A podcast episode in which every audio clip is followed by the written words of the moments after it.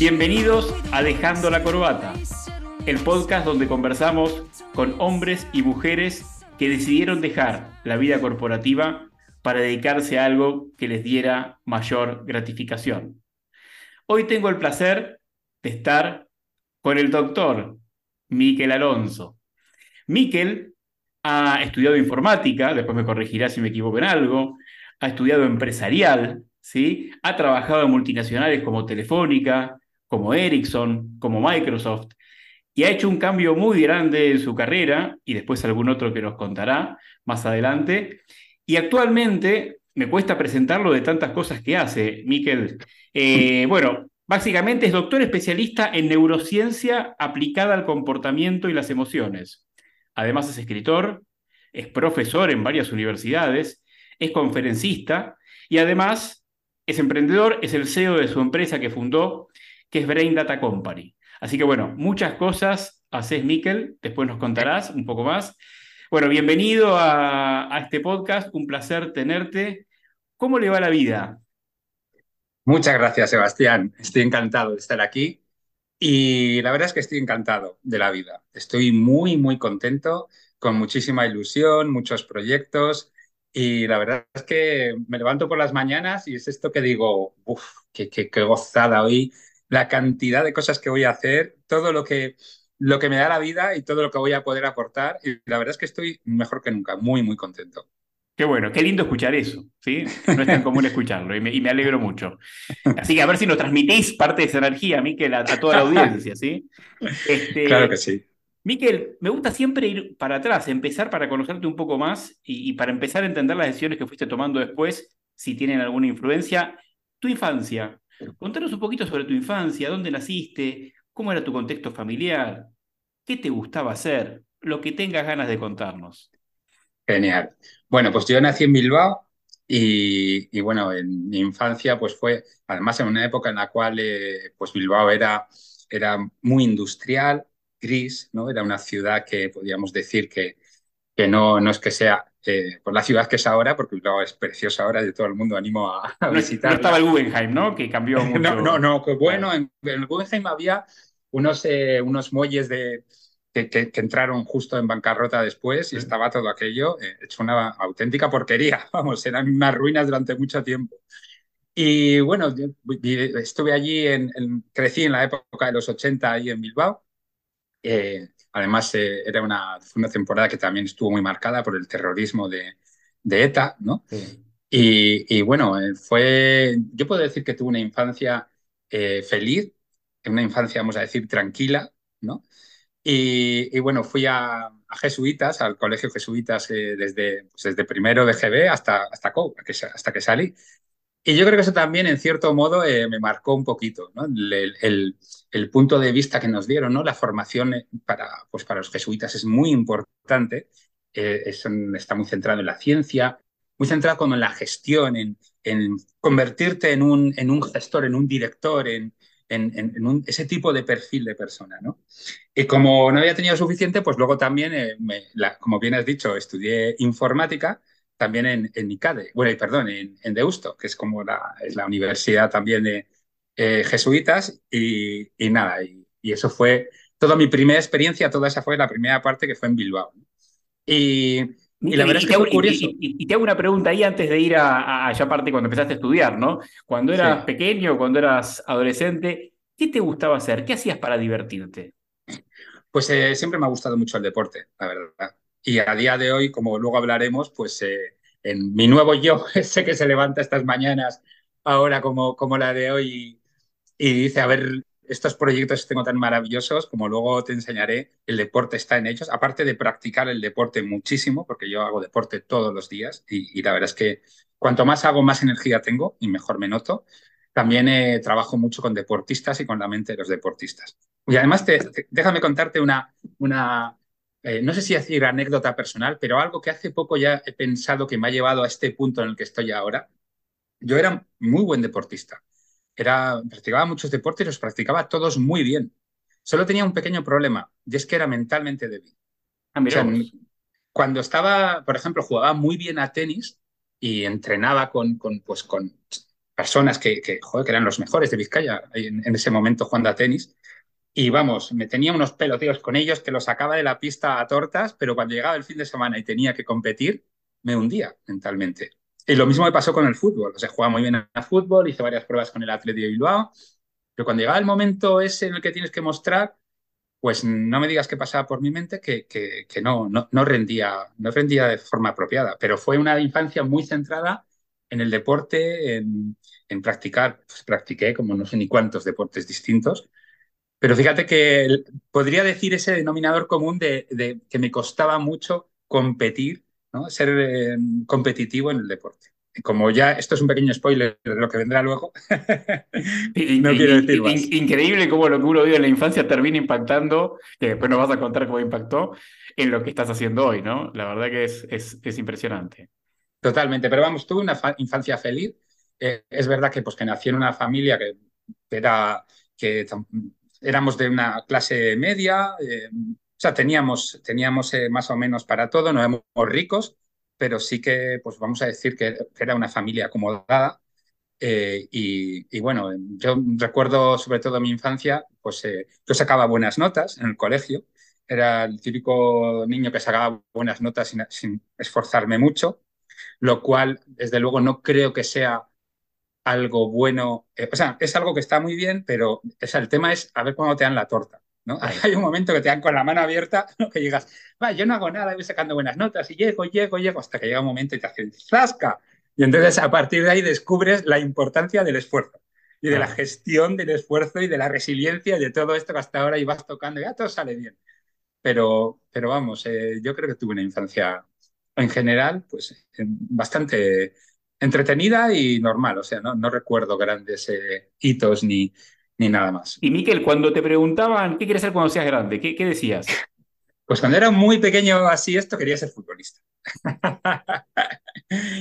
y luego, después ya, un poco más adelante, eh, una temporada que ya empecé a, a cambiar y sí que me empezó a interesar mucho como todo lo que tenía que ver con la vida, con la biología, la medicina. Me acuerdo que en el colegio pues ahí tenían unos laboratorios que estaban muy desarrollados y una vez diseccioné un corazón de un cerdo y luego un, una rata y, y, eso, eso me despertó, me abrió mucho la mente a todo lo que tenía que ver con, con, la, con la vida, la vida en sí misma. ¿no?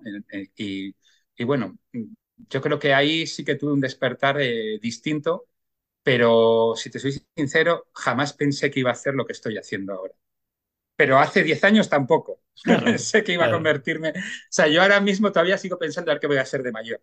Claro. ¿no? Y, y, hoy tenía una conversación que tenía una sesión de, pues, con una clienta y, y, estaba con ella y decía, yo ahora empiezo poco a poco a vislumbrar qué es lo que quiero ser o cómo me puedo presentar al mundo, a la sociedad o a la vida, pero, pero que esto es una pelea diaria, esto es continuo y además el cambio es continuo y debe ser, para mí debe ser. O sea, yo sé que el camino, voy ahora por este camino, pero cuando venga la siguiente bifurcación, vete a saber hacia dónde voy, ¿no? Pero, pero me encanta tener este punto de apertura total, de libertad total y de, yo le digo a mi, a mi mujer, le digo, mm, yo es que no quiero cerrarme puertas a nada. Es decir, que si estamos viviendo dentro de seis años en Suiza o en Lima, mm, estoy encantado de la vida. O sea, que no, o sea, ese es uno de los puntos que me encanta ahora, esta sensación de, de, de ir haciendo el camino día a día.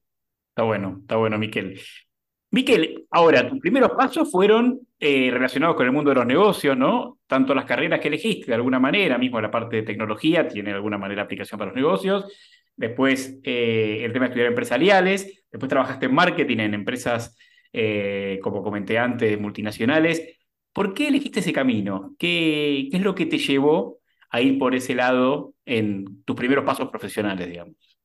Pues eh, me acuerdo perfectamente que me hicieron unos test de, pues para saber qué se me daba bien o en qué podía ser bueno en el cole y salían que todo lo que tenía que ver con gestión y con, yo no sé si de alguna manera me hicieron ese tipo de profecía autocumplida, eh, pero informática, toda la parte de, pues eso, de informática, ingeniería, gestión, dirección, y era el momento entonces de las, mmm, en el cual pues la informática era la profesión del futuro.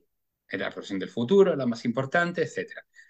Entonces yo tomé unas decisiones muy buenas, porque todas eran buenísimas sobre el papel, que me llevaron a un sitio, ¿no? Entonces, claro, pues estudié la, eh, iba a decir ingeniería porque es la licenciatura, estudié la de cinco años de informática, cuando acabé era la época de las dot-com, que esto era, era pum, todo era ahí, todas las telecos, las telecos, entonces hice un máster en teleco. Mm. Y eso fue cuando me vine también aquí a Madrid, hice el máster en teleco y a partir de aquí lo hice en una buena escuela de negocios y salimos ya eh, pues, eh, trabajando en multinacionales. Yo me acuerdo que hice entrevistas entonces con Vodafone, con Ericsson y no me acuerdo si era Telefónica, o sea, todas así para incorporarte. Y entré a trabajar en Ericsson y bueno, mm, empecé a tener pues una proyección y como ir subiendo de una manera, además entonces cambiabas de empresa, pero vamos, que, que se pegaban por ti con un perfil por este. Entonces, eh, con ese perfil tan bueno que me había construido cognitivamente, racionalmente, tenía como todo muy bien colocado, pues empecé a ir de empresa en empresa, a ir cada vez ganando más dinero y en cinco años pues, eh, pues había tocado todas las multinacionales que me decías y, y bueno, y estaba con una carrera fulgurante y, una proyección tremenda y demás, solo había un pequeño problema. Además, ganaba un montón de dinero con esa edad y solo había un pequeño problema y es que era terriblemente infeliz. O sea, no era feliz. Tenía unas emociones cuando me despertaba muy tristes. Y me acuerdo perfectamente que llegaba el domingo por la tarde-noche y era, era un estado de, de, decir, madre mía, y mañana tengo que levantar y tengo que iba a trabajar a donde iba a trabajar y me sentía totalmente fuera de lugar. Sentía que la vida es todo lo contrario que ahora, ¿no? Sentía que la vida no podía ser eso. Que yo no. O sea, llegaba un momento que, claro, ya no podía cambiar más de empresa porque había dado ya un montón de cambios, estaba ya ganando bien de dinero, ya la siguiente entrabas, como muchas veces ocurre en este mundo. Como hagas muchos cambios es malo, piensan qué, piensan cuál, si te quedas sin trabajo también es muy malo porque luego no puedes volver a entrar, si haces no sé qué, todo muy malo y todo es estás todo el día mirando el perfil perfecto para la empresa y tú no importas. Tú da igual, lo que sientas, lo que llevas, es, tienes que tener, es ser el candidato perfecto. Total, que llegué a ese, a ese punto y entonces lo que se me ocurrió fue dejarlo todo por completo. Dejarlo. Bueno, Miquel, qué bueno que prestaste atención a, la emoción, ¿no? Porque lo que nos pasa mucho es que tenemos emociones y no les prestamos atención y no, y no, no, no nos paramos a ver qué nos quiere decir esa emoción, ¿no? Eh, ¿Qué es lo que te generaba esa emoción en ese momento? ¿Por qué pensás que no eras feliz o que estabas triste o las dos cosas eh, en, ese mundo en el que estabas? Pues eh, yo creo que estaba en el era una mm, estaba en el lugar inapropiado para mi forma de ser. No había eh, bueno, ahora sí sé lo que me ocurrió, porque cuando llegué a ese momento y corté, lo primero que me obsesionó fue pensar qué me había ocurrido, ¿no? cada vez eso es muy habitual. Yo lo veo con, ahora que, estoy con muchas personas ayudándoles con el entrenamiento mental, cuando mentalmente no estás bien, te sientes una, pues como, un bicho raro, como que solo te pasa a ti en el mundo. Dices, es que lo que me está pasando a mí es que lo mío, es que se llama, por ejemplo, ansiedad. Sí, la ansiedad mm. puede ser terrible, pero es que la tiene muchísimas personas. Y cuando tienes mucha ansiedad, llega un momento en el cual tienes una serie de consecuencias puede ir por aquí o por allá, por el otro lado, pero tú vas a un psicólogo y te dice esto, esto, o sea, enseguida ve y dices, esto es lo más normal del mundo, lo que te está pasando, dices, ah, de verdad, no estoy loco, soy un tarao, no, no soy una persona de, de... No, no, es que es muy sencillo, lo que te ocurre es esto y esto. Entonces, em, cuando yo, o sea, yo en ese momento no sabía lo que me ocurría, pero claro, eh, todo mi entorno, me acuerdo mi padre estaba, se llevaba las manos a cabeza y decía, pero, pero, pero, pero yo qué he hecho, ¿no? ¿Qué he hecho contigo? ¿Qué te ocurre? O sea, ¿qué he hecho yo para que tú hagas esto ahora? Mis amigos me decían, pero tú estás loco, pero ¿cómo lo dejo? O sea, todo el mundo era un... Este, a este se le ha ido totalmente la, pinza con 28 años, ya dices que no tenía ni la crisis de los 30, que podía decir ni a los 40 ni a los 50. Decían, ¿qué te ocurre? ¿no? ¿Qué pasa? Y yo creo que era simplemente que eh, yo, por mi forma de ser, una de las cosas más importantes es conocerse uno mismo.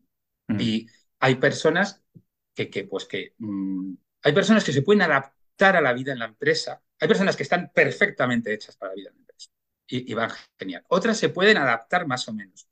Otras se adaptan pero sufriendo y hay otros que, que yo, por ejemplo, no puedo. O sea, yo no puedo, fíjate lo que te he dicho antes, me levanto, no sé, voy a estar esto aquí, me sale un proyecto, me llega, ahora me ha venido un proyecto increíble que estoy encantado, que tiene nada que ver con todo lo que estaba haciendo, pero todo con ayuda mental, lo, cojo, pero con todo el amor del mundo estoy dispuesto, es decir, mi perfil es distinto y, claro, yo no hice en ningún momento el ejercicio de conocerme como soy, de aceptarme como soy, porque mi entorno, mi colegio, mi universidad, mi, padre, todo me decía, este es el camino apropiado.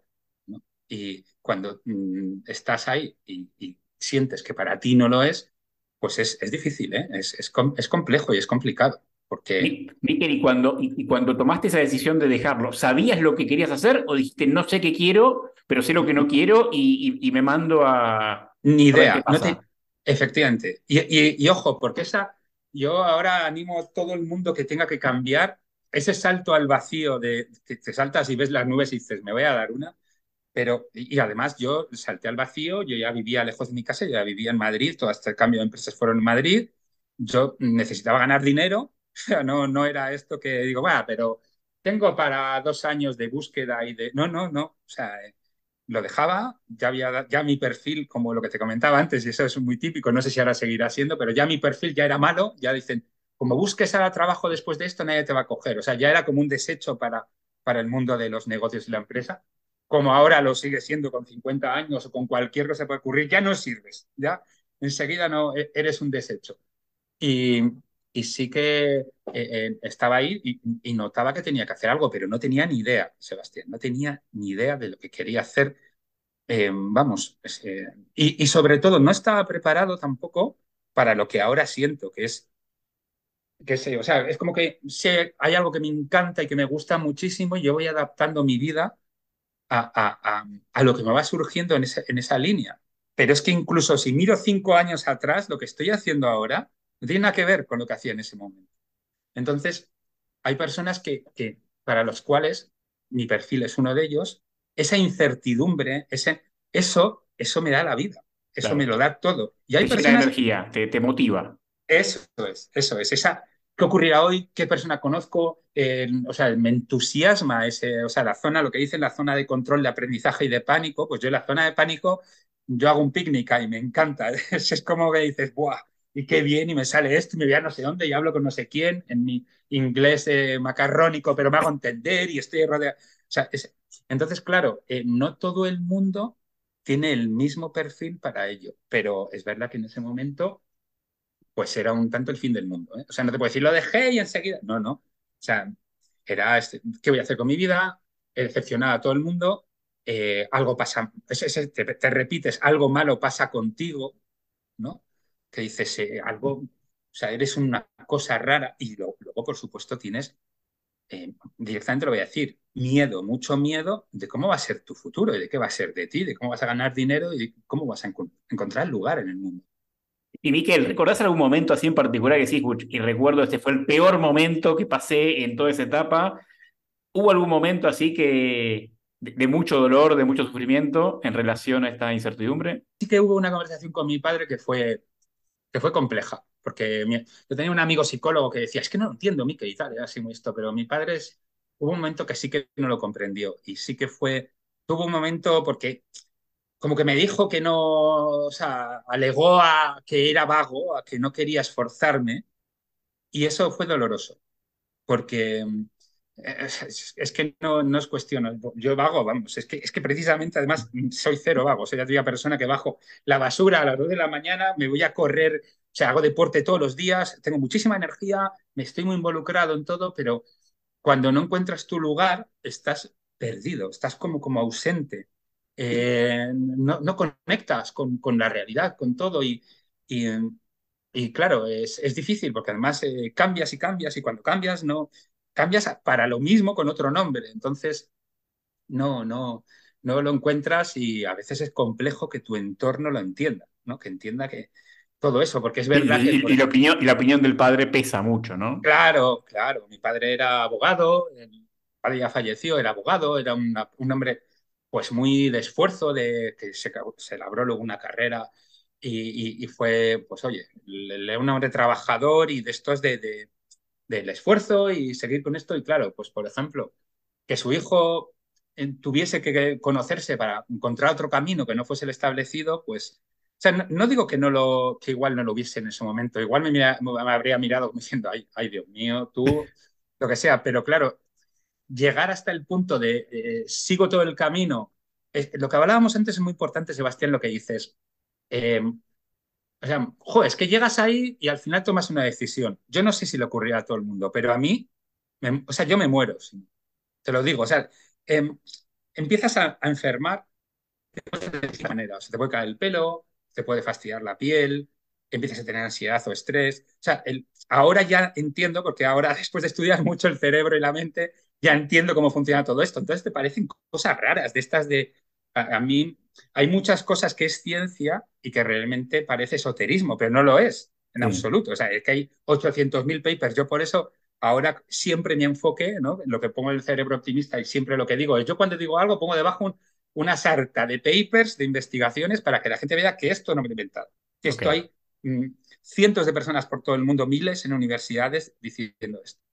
Pero entonces... y Miquel, ¿cómo te habló el cuerpo en ese momento? Porque es importante... Pues, o sea, por suerte, te hablaron las emociones, las escuchaste, que no es común, no es común. Te habló el cuerpo y lo escuchaste, pero ¿qué te dijo el cuerpo? ¿Qué... El cuerpo me dijo, o sea, me dio mucha ansiedad, adelgacé muchísimo, empecé a adelgazar un montón, no tenía ganas de comer, eh, tenía mucha ansiedad, estaba nervioso, estaba con y sobre todo tenía tristeza. Yo me acuerdo de, de, mucha tristeza, eh, precisamente lo que me, me, quitaba la energía, ¿no? Era este punto de, uff, o sea, lunes 9 de la mañana, ¿qué hago, Dios mío? O sea, ¿qué hago? O sea, no, era, era que no sabía, de verdad que no sabía qué hacer. Y, y, bueno, eh, yo recuerdo que sí que, o sea, pues lo que, lo que, te comento, que el cuerpo ahora sé que te va dando y luego te pasa al siguiente aviso y luego al siguiente aviso. Y si sigues sin hacer caso, de hecho, cuanta más, mi, cuanto te iba a decir, porque no quiero, no quiero pecar aquí de, persona especial, porque no, realmente todos somos especiales y es verdad, y, y, algunos son especiales están en el sitio apropiado y es maravilloso. Yo siempre pongo esto como cuando vas a aparcar. Tú vas a aparcar al centro de una ciudad. Puedes llegar y, hoy va a mirar un sitio, entras y aparcas, y otros como yo estoy cinco horas para aparcar, ¿no? Y esto es lo mismo. Hay gente que llega, hace esto y dice estoy en un sitio adecuado, en el lugar preciso. Y otros pues pasamos cinco décadas, ¿no? Como para, para descubrir y decirte, creo que esto podría ser lo mismo, lo mío, ¿no? Eh, pero pues en, ese punto, pues yo desde luego notaba que cada vez me iba perjudicando más y, cada vez tenía, pues tenía una ansiedad y una, y una, una sensación de ansiedad continua muy grande y mucha tristeza. Eso es lo que tenía. Miki, de ahí te animaste a dejar, me imagino, como dijiste antes, fue, fue complicado, obstáculos, todo el mundo te dice estás loco, me suena esa historia, me ha pasado. este, me siento identificado. Y ahí no sabías qué hacer. Contame cómo fue que decidiste qué es lo que querías hacer, ¿no? Porque eso. Y te voy a contar una anécdota, además, muy buena. Yo, claro, estaba, lo que te decía, estaba en Madrid, no sabía, no tenía nada que, hacer, que, o sea, no tenía, no tenía con qué mantenerme ni nada. Entonces, eh, decidí que iba a estudiar y que tenía que estudiar la mente, el cerebro y cómo y qué me había pasado. O sea, cómo funciona la mente, qué había ocurrido y por qué me sentía así.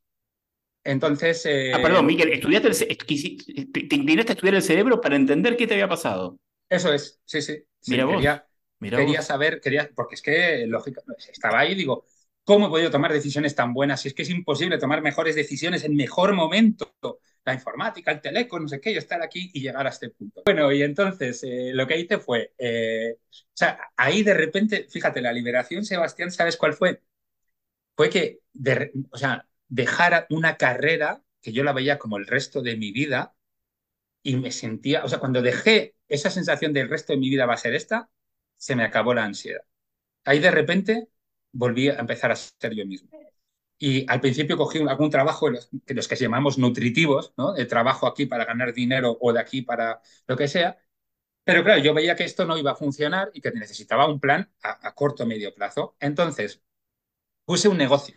Un negocio que entonces estaba muy de moda las máquinas estas de bronceado y estética, yo no tenía ni idea de nada de todo eso, pero vi la oportunidad y puse pues un, un negociete, eh, una, una tienda de la calle de, de esto, de, bronceado y estética. Vamos, de estética yo sigo sin tener ni idea, pero vamos, que que me pareció una zona, me pareció interesante y lo puse. Y luego me matriculé en la universidad que estaba allá al lado.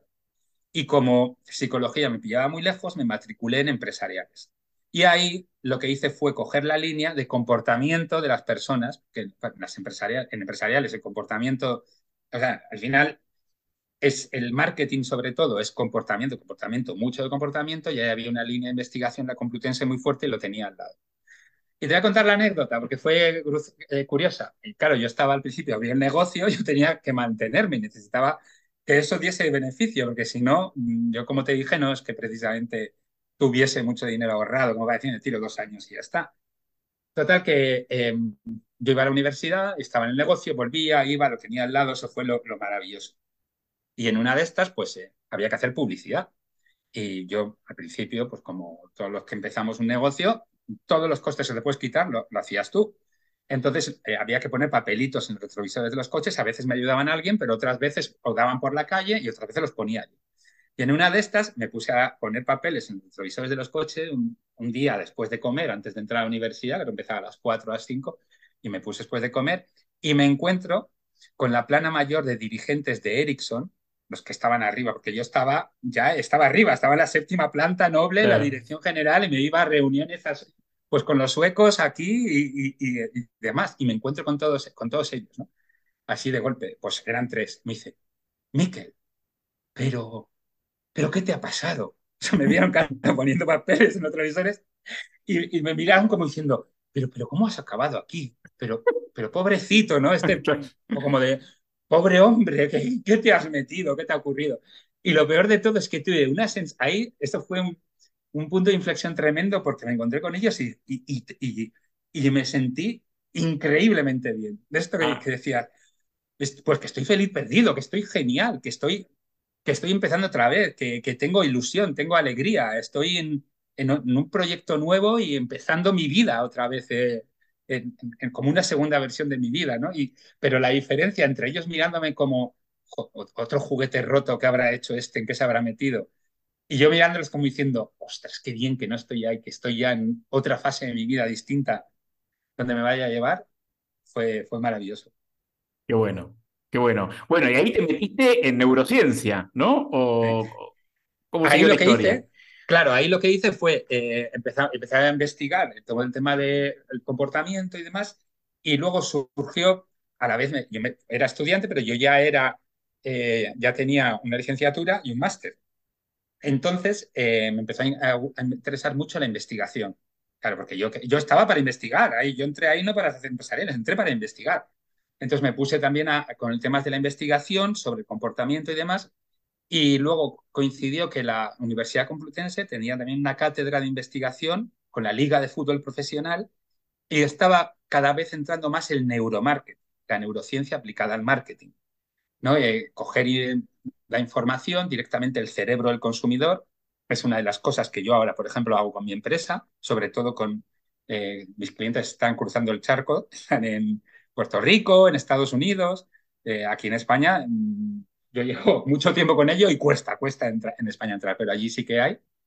Y, bueno, y, y, justo mm, se vio como, como ya era, estaba investigando, empecé a investigar con ellos, se vio salió una oportunidad, entonces era como una época muy buena de, económicamente en, pues en España y, nadie quería ser profesor universitario porque cobrábamos pues una auténtica miseria. Entonces salió una plaza de profesor que me acuerdo, y voy a ser sincero, nos presentamos tres y la gané. Eh, pero nos presentamos tres, lo digo así porque luego me he pasado 25 años de profesor y ha habido veces que para una plaza ha habido 58 personas. Algunas con seis títulos universitarios y con unas carreras que dices, madre mía, de verdad. Pues entonces, eh, claro, nadie quería eso y yo me presenté y la gané y era pues una concesión como de cuatro años y empecé a ser profesor y a la vez también era investigador y a partir de ahí pues claro las oportunidades se dispararon porque ya siendo profesor ya pues eh, empecé el doctorado curiosamente empecé estaba haciendo empresariales pero estaba haciendo el doctorado a la vez y era profesor en la universidad. Entonces eh, es como que todo se disparó rápidamente ya me podía mantener en, pues, o sea, tampoco voy a decir que ganaba dinero esto, pero me mantenía, o sea, me mantenía, no tenía mis aperturas económicas, porque desde luego no me daba la vida como para esto, pero podía vivir en Madrid, lejos de mi casa, y, y con esa, pues con ese trabajar cerca de la universidad y en la universidad, pues ya estar como profesor, investigador y como y estudiante también, porque estaba siendo estudiante, pues, eh, pues la verdad es que fue muy fue una época muy, muy buena y un renacer auténtico, un, punto de, de, una entrada al conocimiento y a partir de ahí, claro, empecé a ver cómo funciona el cerebro. Uno se calma porque dice, claro, es que me ha pasado esto, esto, esto y esto, es que es normal. Así funciona el cerebro. me gustaría conocer un poco más de eso, ¿no? O sea, del cerebro, de lo que aprendiste del cerebro y cómo aplica a este tipo de transformaciones eh, profesionales, personales, ¿no? Eh, escribiste un libro eh, muy conocido, El cerebro optimista, en el cual hablabas de muchas de esas cosas. Me gustaría entender cómo aplica, qué viste en la neurociencia que puede aplicar a estos cambios, ¿no? Alguien que de repente tiene 40, 50 años, tiene una carrera en el mundo corporativo y quiere cambiar. Contanos un poco de eso. Pues yo creo que incluso basándolo en mi vida, ¿no? y, luego si quieres hablamos de mi segundo cambio, que fue que vino un poco más tarde. Eh, a mí lo, lo, que me fascinó de la neurociencia del comportamiento, que es lo que a mí me encanta, ¿no? Es decir, yo no estoy con el, con el microscopio mirando las células y, no tengo el título de doctor en medicina, yo soy doctor investigador, soy, tengo el doctorado, ¿no? Eh, lo, que me, lo que más me apasionó, lo que, lo que me gusta es el, el concepto del cambio, de cambiar, de cómo funciona nuestro cerebro para que te conviertas en quien quieras ser. Y, o sea, yo empecé fascinado con eso, fascinado. Yo, por ejemplo, dejé de fumar así, digo, no consigo dejar de fumar, Dios mío, Dios mío. Cuando ya empiezas a verlo y sabes lo que tienes que hacer, sabes cómo, cómo cambiar, ¿no? Ahora mismo estoy haciendo unos cambios en mi vida, claro, yo me entreno mucho en el cambio porque estoy muy entrenado para poder cambiar y adaptarte. Y, y el pensamiento, lo que muchas veces nos cuesta, yo por ejemplo a los deportistas lo digo y en los clubes de fútbol, y es que estoy picando piedra y la piedra está dura. ¿eh? Les digo que el entrenamiento mental es como el físico, que tú lo tienes que hacer todos los días. Tú no puedes, no, pero hoy he pensado bien. Pues es que hoy has pensado bien, es como dices, hoy he corrido. No, si quieres correr maratones, no puedes correr un día al mes. No sé correr, tienes que ir en un programa de entrenamiento. Y esto es igual. Y sobre todo, ¿qué te diría así de claves? La verdad es que me cuesta decirte algunas claves, pero yo te voy a decir, yo creo que es lo más impactante. Y es que el 99,74% de nuestro comportamiento es automático. No te enteras de él. Nuestro cerebro está programado para, punto número uno, sobrevivir y punto número dos, procrear. Entonces, lo que se centra es en que sobrevivas. Y ahí es donde está el truco de, de la dificultad de este cambio. Porque si tienes que cambiar, te empiezan a venir continuamente pensamientos de miedo, pensamientos de ¿y cómo vas a hacerlo? ¿Y cómo se te ocurre? ¿Te vas a morir? ¿Nadie te va a ayudar? Esto es el fin del mundo, no lo hagas, quédate aquí.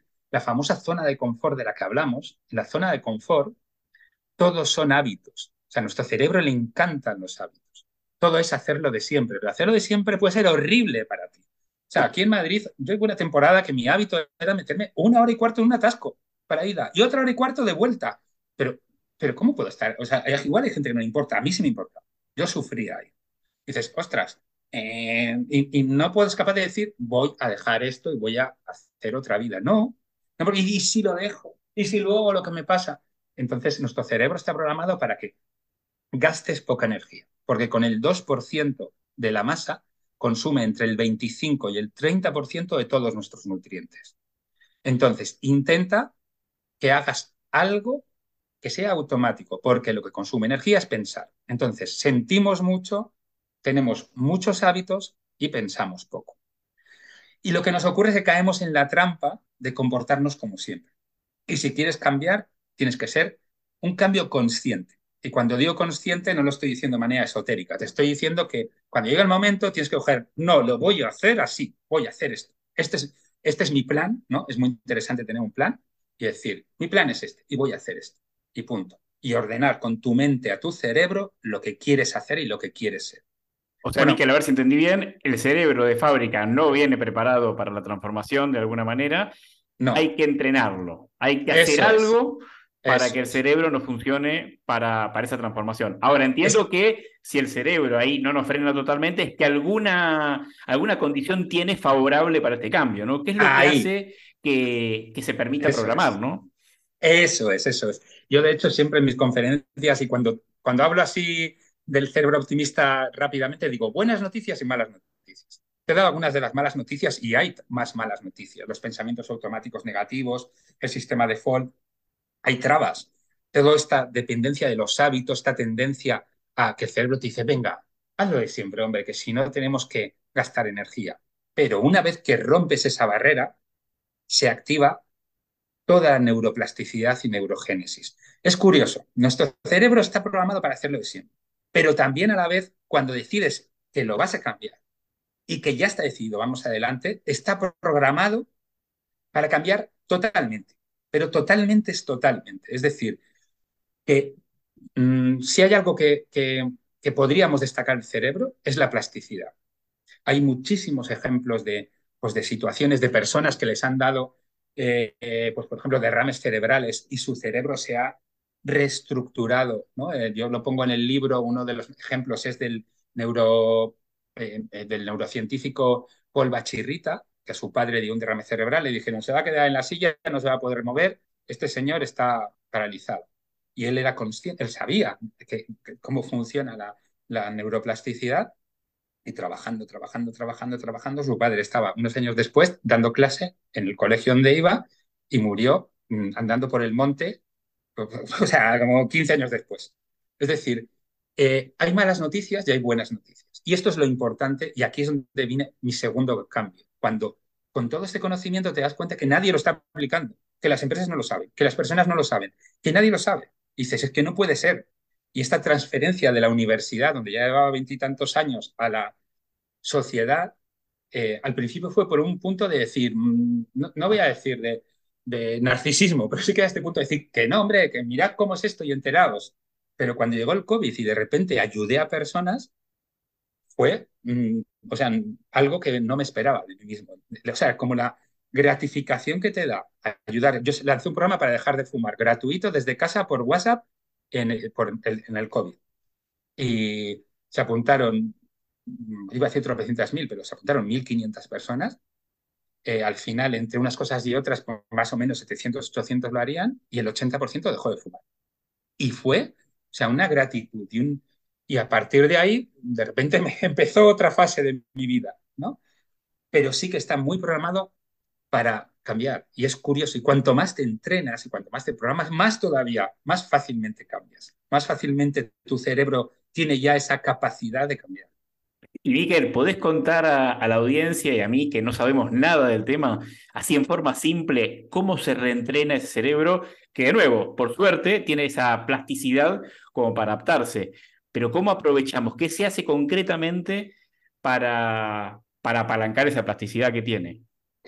Bueno, pues hay, hay muchas, hay técnicas y herramientas. Yo, por ejemplo, eh, cuando lo puse en el libro, lo que quería era como poner una versión, eh, vamos a decir, no resumida, pero sí lo más práctico posible y como con la, las técnicas más eh, llamativas, de, o sea, como las más directas que te pueden ayudar. Pero hay desde técnicas que tienen mucho que ver con la actitud en la vida, ¿no? Con este punto de quemar las naves, de al final aquí me salen las orejitas verdes como a Yoda de, Star Wars. Este, cuando decía Aldo, no lo hagas, pero no lo intentes, esto es una de las cosas más maravillosas. Yo voy a hacer esto, voy a hacer este y punto final, se acabó. Cuando tú le dices a tu cerebro, dice, ostras, se lo está tomando en serio, pues vamos a conseguirlo porque si no, es que entonces sí que no sobrevivimos, porque este loco mira lo que está haciendo, que es que, que lo deja todo y se pone aquí y se pone a trabajar. Eh, uno de los aspectos más importantes es el mindfulness, el mindfulness como concepto, bueno, el mindfulness no es una cosa esotérica, hay una cátedra del MIT de mindfulness, así que supongo que si el MIT está con ello, mmm, algo, algo de científico y algo de importante debe ser. Y, y es como concepto de, de, vivir el momento, de estar centrado en el presente, de disfrutar de, esta, de este momento, de este lugar, ¿no? Este, ahí, en, yo creo que en, a mí, yo por ejemplo, llevo toda la vida pensaba que meditando, no, al principio llevaba relajando, luego pasé, pensaba que meditaba, ahora eh, creo que me hago autohipnosis mm, no sé muy bien lo que hago, pero parar un rato, estar quieto, respirar y, sentir, y, es mágico, eso es mágico. O sea, al principio lo haces y dices, estoy haciendo el tonto y no sé, esto no sé para qué sirve, no sirve para nada. Pero cuando lo haces un poquito más, dices, ahí va, pues mira, está tan mal. Y cuando lo haces 30 mm, años, es, es parte fundamental de la manera de concebir la vida, de canalizar pues tu mente, tu energía en el sentido de tus pensamientos y todo, etcétera.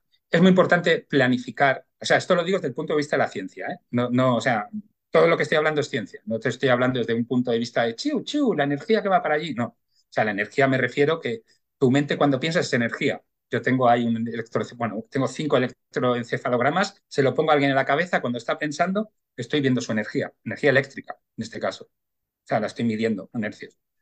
Entonces, eh, luego, por ejemplo, eh, planificar es otra de lo que decía antes, tener un plan, que, vas, que tu cerebro ahí se, lo, se crea hacia dónde va, eh, ponerte objetivos, ponerte estrategias para llegar a ellos. O sea, esta es la parte más cognitiva. dirías, no, esto tiene que ser todo actitud, pasión, sí, pero con un plan, con un camino. Así mm, el, cerebro sabe que esto es real y que esto es posible. Claro, el plan, Utilizar... potencia creerse que esto es así, que esto es verdad y que va a ocurrir. Eso, eso es. Eso es porque te van a venir dudas, el síndrome del impostor, el síndrome del apostador, todos los síndromes del mundo. Vas a pensar que, Dios mío, ¿qué estoy haciendo? Eh, absolutamente de todo. Entonces, cuando tienes un plan, eh, es más fácil quitar los, las ANTs, los pensamientos automáticos negativos que vienen, que nos vienen a todos. esto no hemos hablado, pero yo es que me pongo a hablar de la neurociencia y te aseguro que es que empieza a abrir puertas y dentro de dos horas me dices, Miquel, ya no aguanto más. Miquel, me vino una curiosidad, ¿no? Eh, ¿El efecto placebo tiene algo que ver con esto que estás diciendo? Porque de alguna manera es, es, una forma de convencer al cerebro de que hay un remedio que funcione y, funciona, ¿no? El efecto placebo es, lógicamente, ciencia, como es ciencia la intuición, o sea, cualquier neurocientífico sabe que la intuición es, es, ciencia, pero el efecto placebo es una de estas cosas que la tenemos asimilada. Así, bueno, sí, el efecto placebo. El efecto placebo es curarte con tu mente, pensando que te vas a curar. Y, esto, ah, otra cosa esotérica, pues mira, cuando hacen cuando sacan un medicamento al mercado, sacan a un grupo le dan medicinas a ver si le baja el colesterol y a otro grupo de control les dan una medicina que es de agüita a ver si le baja. Y, le y muchísimas veces al que le dan la agüita de la pastilla le baja más el colesterol que al otro. Totalmente. Yo, por ejemplo, a mí me encanta también la hipnosis y la autohipnosis. Y uno de mis eh, profes de, de hipnosis, eh, a mí me, yo me paso la vida haciendo másters y todo esto seguí, seguido haciendo másters y cursos y ahora, ahora me he matriculado en psicología. O sea, esto es un no parar porque me encanta y aprender. Yo, desde luego, lo que aconsejaría a la gente es aprender. Aprender, aprender, aprender, meterse en todos los líos, leer todo lo que puedas. Todo lo que es conocimiento es maravilloso, todo. Y, y hablarse muy bien a uno mismo que he vuelto, vuelto, vuelvo otra vez, es que antes las técnicas, claro, me pongo a hablar de las técnicas, es que Sebastián no paro, pero hablar si bien mismo. Hacemos otro episodio de eso. eso es, es muy importante.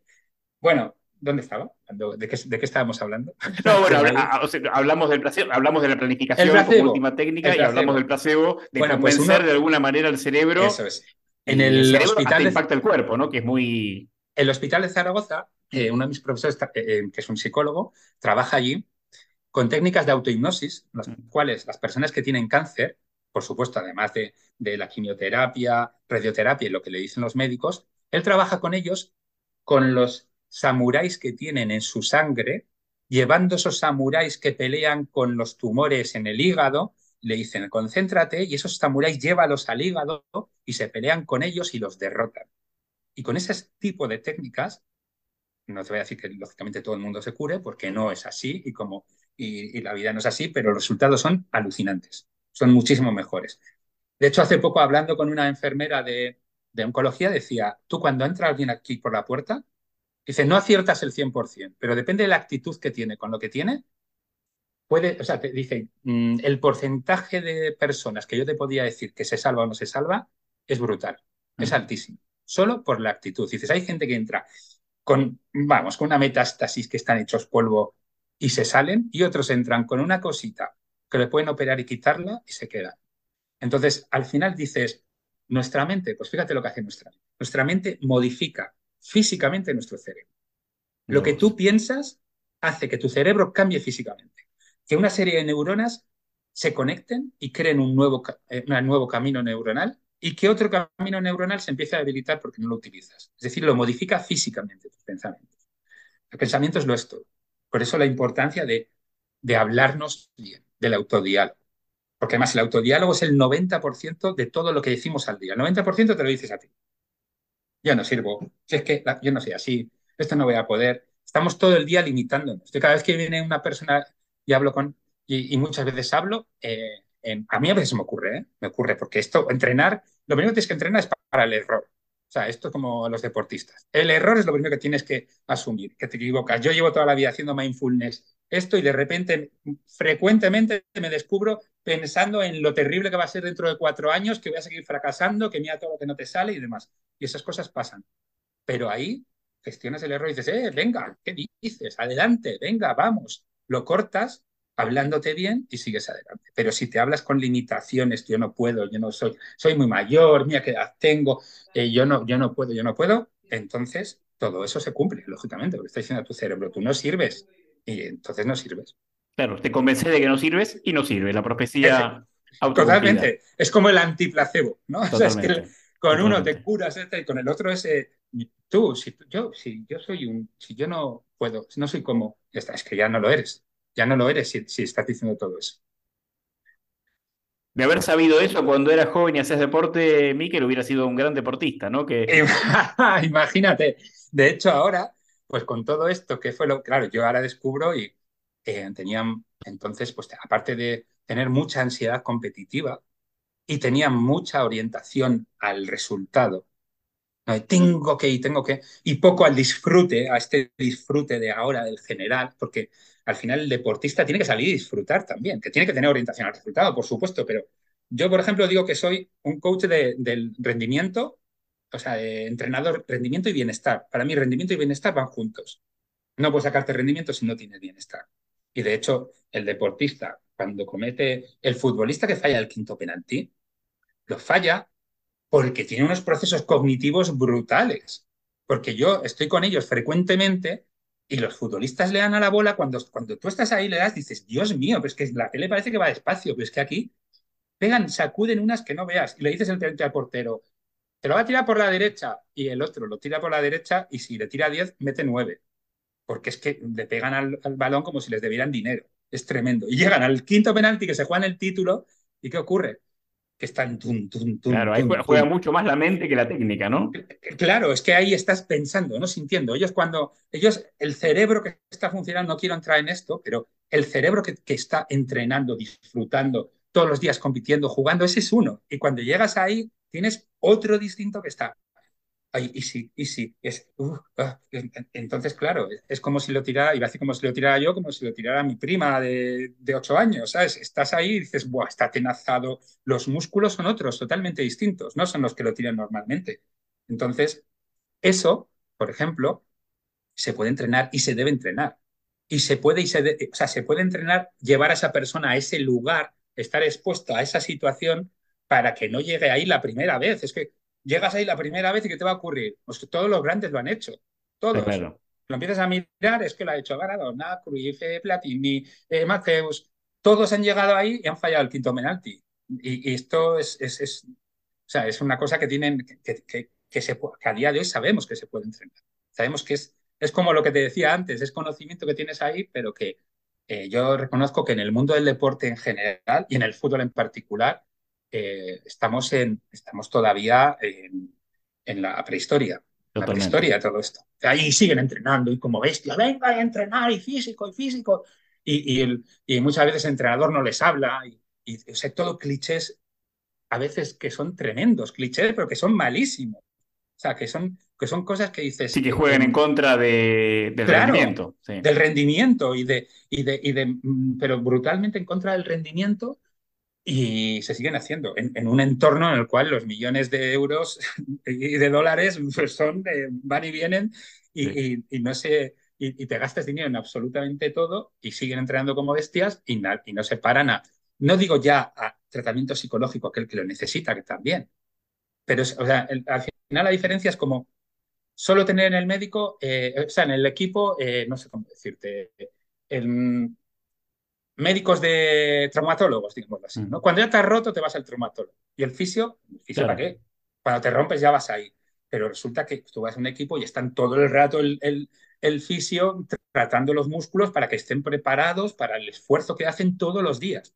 Y lo otro es igual, el esfuerzo mental, el esto.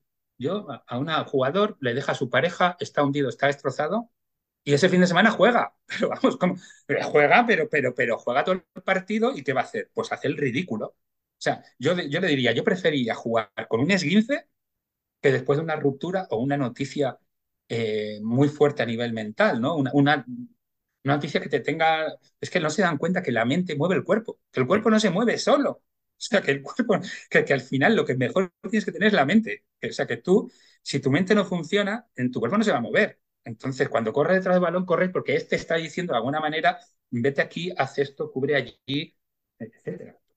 Miquel, y entiendo que hoy, eh, de esto que me estás hablando, estás muy focalizado profesionalmente en el mundo del deporte, ¿no? Contanos, ¿qué estás haciendo hoy? ¿Cuál es tu foco hoy? Pues bueno, yo ahora mismo estoy, eh, estoy centrado en, bueno, por un lado, en, en la parte del neuro que tengo pues por ahí algunos clientes y la verdad es que me gusta mucho hacerlo, que a mí me gusta mucho los aparatos de neurociencia. Con la neurociencia tomo datos directamente del cerebro y con esto pues puedo ver eh, métricas y KPIs, eh, si una persona está teniendo emociones negativas, positivas, si tiene estrés, si, si, tiene, si está enfocado en lo que está haciendo, si usa un montón de cosas que es muy interesante. Y luego, sobre todo, en la parte de, de pues del entrenamiento mental y demás, Ahí también aplico neurociencia porque cojo los datos directamente de ellos. O sea, lo interesante es aplicar programas para que mejore la persona. Y si tienes los datos de neurociencia, es maravilloso porque tienes datos cogidos del cerebro. No le preguntas, ¿cómo te sientes? ¿Tienes menos ansiedad? Te dice, pues yo qué sé, pues sí. ¿Y cuánta menos? Pues mucha, poca, pero dos o tres, pues dos. No, o sea, eso lo coges con la neurociencia, lo coges. La otra persona no tiene que hablar. Tiene puesto el casquito y directamente lo hace. Por ejemplo, para esto que hablamos de relajación, mindfulness, lo que sea que, que haga, eh, con el electroencefalograma es maravilloso, que ves cuando entra la persona en ese punto. ¿no? Entonces ahora mismo pues estoy, eh, sobre todo, en, llevo eh, en empresarios, algún empresario, llevo en, en deportistas y también estoy en el mundo de la política. Entonces, todo aquello que pueda ayudar a que las personas rindan y tengan más bienestar, pues es en lo que estoy muy enfocado. Y sobre todo, el mundo del deporte me gusta mucho, el mundo del deporte es que enseguida se ve, enseguida se muestra. Cuando un jugador está entrenado y compite con alegría, con, pues es, que, es que además se, dispara el rendimiento de una forma increíble. Totalmente. Lo, he visto a Messi descontento de la selección y a Messi contento y dos personas completamente. Y Miquel, volviendo a las personas de 40, 50 años que están en el mundo corporativo y dicen, no, quiero cambiar, quiero hacer otra cosa, tengo ciertos miedos. Miquel, con la experiencia que tiene de sus propios cambios, más lo que aprendió a través de la neurociencia, ¿qué consejo les darías? Pues eh, yo desde luego, mm, a mí una frase que me, que me gusta mucho y que de hecho, lo voy a decir, uno de mis, de mis, eh, de, mis eh, quemar las naves, de, lo que decía quemar las naves, ¿quién, me lo voy a decir a mí? La gente decía, este está, este está loco. Eh, yo para quemar las naves me, he hecho tatuajes. He empezado a hacer, hacer, hacerme tatuajes que yo no tenía ninguno por todo el cuerpo. Era esto de tatuajes, esta cosa. La gente es que qué hortera y qué macarra es. Bueno, pues ahora llevo algunos tatuajes que, que algunos bastante grandes. Y me puse una que es de, que es de, que es de dos, le tengo como, como una frase de Confucio que es, todos tenemos dos vidas. Y la segunda vida empieza cuando te das cuenta de que solo tienes una. Ahí es cuando empieza tu segunda vida. Entonces, si ya ha empezado tu segunda vida, yo lo que aconsejaría es, eh, sobre todo, lo primero de todo es tomar la decisión mmm, radical de cambiar. O sea, eh, tomar la decisión, es decir, voy a cambiar y a partir de ahí comenzar el proceso. A partir de ahí tienes muchas técnicas, por fortuna ahora mismo cada vez somos más las personas que estamos ayudando eh, y dando técnicas para, pues para procurar y, y, que el cambio no sea a veces traumático, porque muchas veces falta información sobre ello. Pero yo, por ejemplo, una de ellas diría el plan, ¿no? Planificar qué es lo que quieres hacer, hacia dónde vas, ¿no? Eso me parece muy importante. Creo que, eh, lo que, lo que sobre todo lo que diría yo, algunas de las claves ya he estado diciendo, aprender. Okay. O sea, ponte a aprender. A ponte a aprender, pero sobre todo ponte a aprender sobre el cambio, para que no te pille, por ejemplo, eh, lo, que, pues lo que estabas diciendo antes, ¿no? Lo de Em, ¿y, qué hago ahora? Pues mira, aprende sobre ti, mira de autoconocimiento. Imagínate qué sería para ti un día, un día que te guste, un día, que puedas hacer. Eso, y si no me digas, yo me levanto, me voy a la playa y me toco la nariz. Pues no, porque eso es lo típico que todos diríamos, y te aseguro que estás todo el día haciendo eso, al final acabas diciendo, oye, ¿qué hago ahora en mi vida? ¿No? Es que esto es un poco rollo. O sea, al final necesitas hacer algo que intelectualmente hombre, si, si, no quieres para nada, pues la solución es muy sencilla, es que ya te tienes que jubilar, pero ojo, que la jubilación es, es una trampa brutal. ¿eh? Los mm. datos que pongo en el libro de la jubilación, la jubilación, como no tengas un plan después, o sea, es el comienzo del fin y el fin es bastante rápido. O sea, no quiero ser agorero con ello, me estoy yendo a la ciencia. ¿eh? Esto es ciencia, total. Entonces, eh, yo diría aprender y aprender sobre todo algo que es maravilloso, que es el fracaso. Aprender sobre el fracaso, sobre, ¿y qué hago? Y si hago algo y intento algo y no me gusta, pues, pues eh, apúntate un palito. Yo no sé los que llevo. O sea, yo tengo tantos fracasos que lo bueno que tiene es que ya me da exactamente igual. o sea, es como, es que es así. Entonces, claro, tienes que ir sobre todo o sea, a este punto de decir, pues lo dejo todo, pues como hice yo en su momento, ¿no? Yo llegué, claro, lo tuve que hacer así porque aguanté, aguanté, aguanté. Yo aconsejaría no aguantar como yo, porque dices, es que me voy a morir en unos días, que me va a dar un patatús. Claro, aguantas tanto, tanto, tanto. O sea, tú ya ves que tienes que cambiar, ya lo has decidido, ahora llega el momento de decir, o sea, tomar, la decisión y darle para adelante. Está perfecto. Eso, ya, ya que has decidido, ya estás en ello, o sea, ya empezar a investigar, a decir, yo ya voy a cambiar, pero empezar a investigar y a decir, ya estás en el cambio, ya estás cambiando. O sea, tienes un plan y de hecho te puedes poner y decir, voy a formarme tres meses o cuatro sobre todo esto y el tal del tal a la porra, se acabó esto. ¿No? Te lo puedes decir así, pero ir cogiendo técnicas, eso, es lo que pase, técnicas, herramientas. Y sobre todo dices, pues me encantaría hacer esto, voy para allí. Y si luego no te gusta, pues bienvenido a la vida. Esta es la vida perfecto. La vida es así. Se, pivotea, no pasa nada. Efectivamente, y tienes tu pareja y dices, ¿para toda la vida? Sí, para toda la vida. luego resulta que era para tres meses o para, tres años.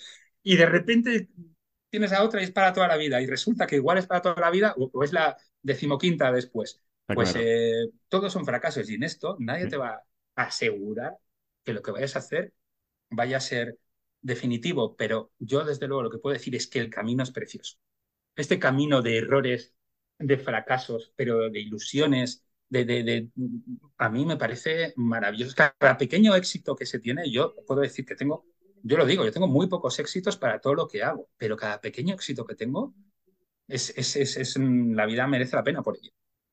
A, mí personalmente. O sea, si ya tienes esa inquietud y ves que no estás en el lugar y que necesitas este tipo de otra vida, un pequeño éxito va a, ser como, como ganar la Copa del Mundo. Qué bueno, qué bueno, Miquel. Bueno, lindo mensaje para ir terminando.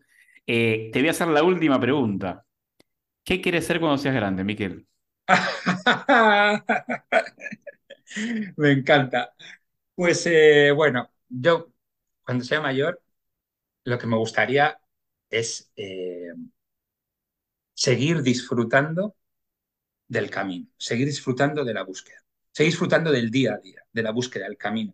Seguir con la mente abierta y seguir pensando, en, disfrutando lo que estoy haciendo y diciendo, y esto lo voy a poder hacer aquí, aquí, aquí y aportar allí y demás. ¿no? Eh, seguir con esta ilusión, no perderla nunca, o sea, llegar hasta el final, final, final con la, con la ilusión de qué voy a seguir haciendo. ¿no? Y si te soy sincero, yo lo veo en, en, lo veo en empresarios, lo veo en artistas, lo veo en sea, a personas que hoy estaba viendo que Stallone ha sacado la cuarta de Mercenario, no sé qué, digo, me cuenta, ¿qué edad tendrá ya? 77 años tiene.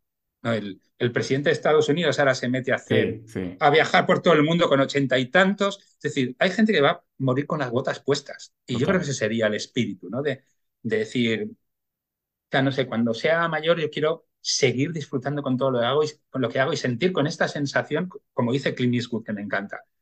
Oye, tú cuando te, se levanta usted, ¿qué hace para seguir con esta actividad? dice, yo me levanto y lo primero que hago es encerrar al viejo en un armario. es así.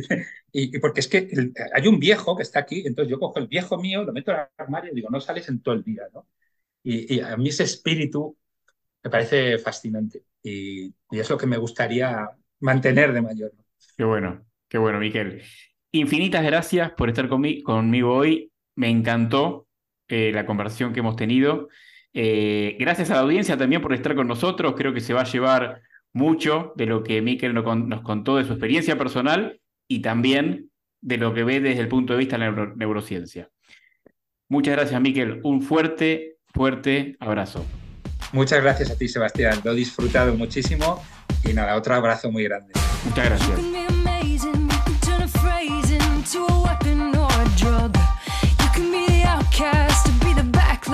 somebody's lack of love.